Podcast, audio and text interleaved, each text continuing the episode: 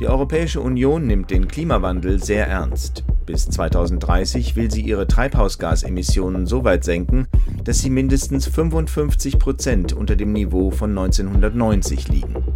Den größten Anteil an den vom Menschen verursachten Treibhausgasen hat Kohlendioxid, kurz CO2.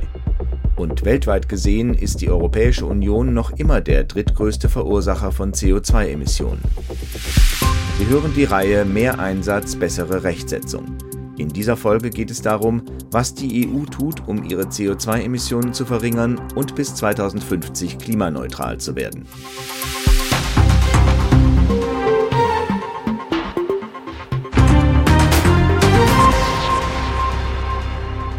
Am Anfang steht die Frage nach dem Treibhauseffekt.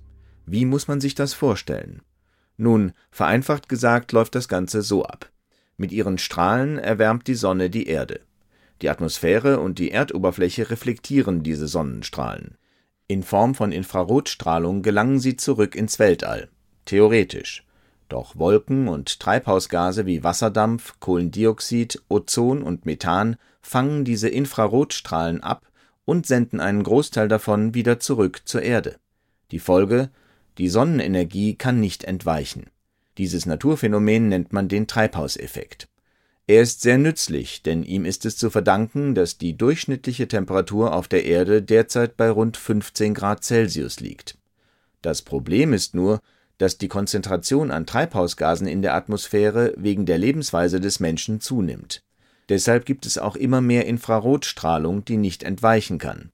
Das wiederum bewirkt, dass die Temperatur in der Atmosphäre steigt und sich das Klima verändert die Organe der EU arbeiten darum gemeinsam daran, die CO2-Emissionen zu senken.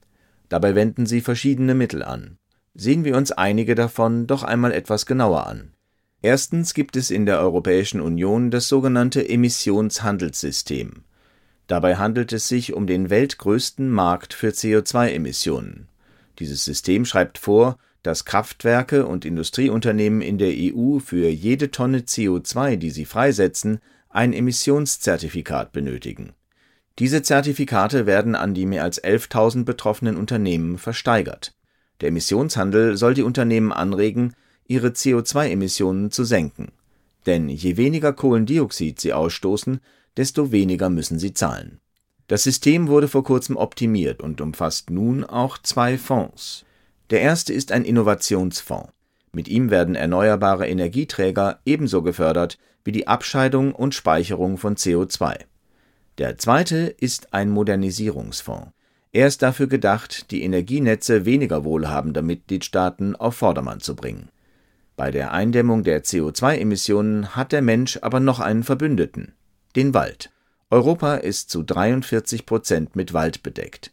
Diese Waldflächen absorbieren fast ein Zehntel aller Treibhausgase, die in der EU freigesetzt werden. Unsere Wälder spielen also eine wichtige Rolle. Sie binden CO2, das ansonsten zur Erderwärmung beitragen würde. Für die Treibhausgasemissionen, die bei Landnutzung und Forstwirtschaft entstehen, hat die EU eigene Vorschriften erlassen. Jeder Mitgliedstaat muss bestimmte Vorgaben einhalten und dafür sorgen, dass die Menge der freigesetzten und der abgebauten Treibhausgase gleich groß ist oder dass sogar mehr Gase gebunden als freigesetzt werden der dritte wichtige Punkt sind die Rechtsvorschriften der EU über saubere Energieträger, die seit Ende 2018 in Kraft sind. Ihr Schwerpunkt liegt darauf, die CO2-Emissionen zu verringern. Hier einige Beispiele. Mit den neuen Vorschriften soll der Energieverbrauch in Europa gesenkt und gegen Energiearmut vorgegangen werden. Das hilft der EU auch dabei, die CO2-Emissionen der Gebäude in Europa zu verringern. Daneben gibt es noch eine Rechtsvorschrift über Energie aus erneuerbaren Quellen. Sie soll den Übergang zu erneuerbaren Energieträgern in Europa vorantreiben, zu Wind- und Solarenergie, zu Wasserkraft und Gezeitenenergie und zu Erdwärme, Biomasse und Biokraftstoffen. Um all das zu regeln, wurden entsprechende Vorschriften eingeführt. Darin gibt es auch Kontrollmechanismen, die sicherstellen sollen, dass alles läuft wie geplant. Falls nötig, lassen sich die ergriffenen Maßnahmen mit ihrer Hilfe anpassen. So soll eine neue Wirtschaft entstehen, die innovativ, dynamisch und wettbewerbsfähig ist und alle einbezieht. Das brächte auch den Unionsbürgern große Vorteile.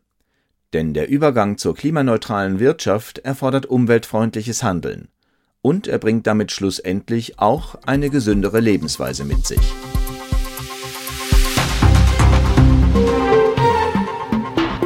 Diese Sendung wurde Ihnen präsentiert vom Europäischen Parlament. Mehr dazu finden Sie auf der Website der Denkfabrik des Europäischen Parlaments, EP Think Tank.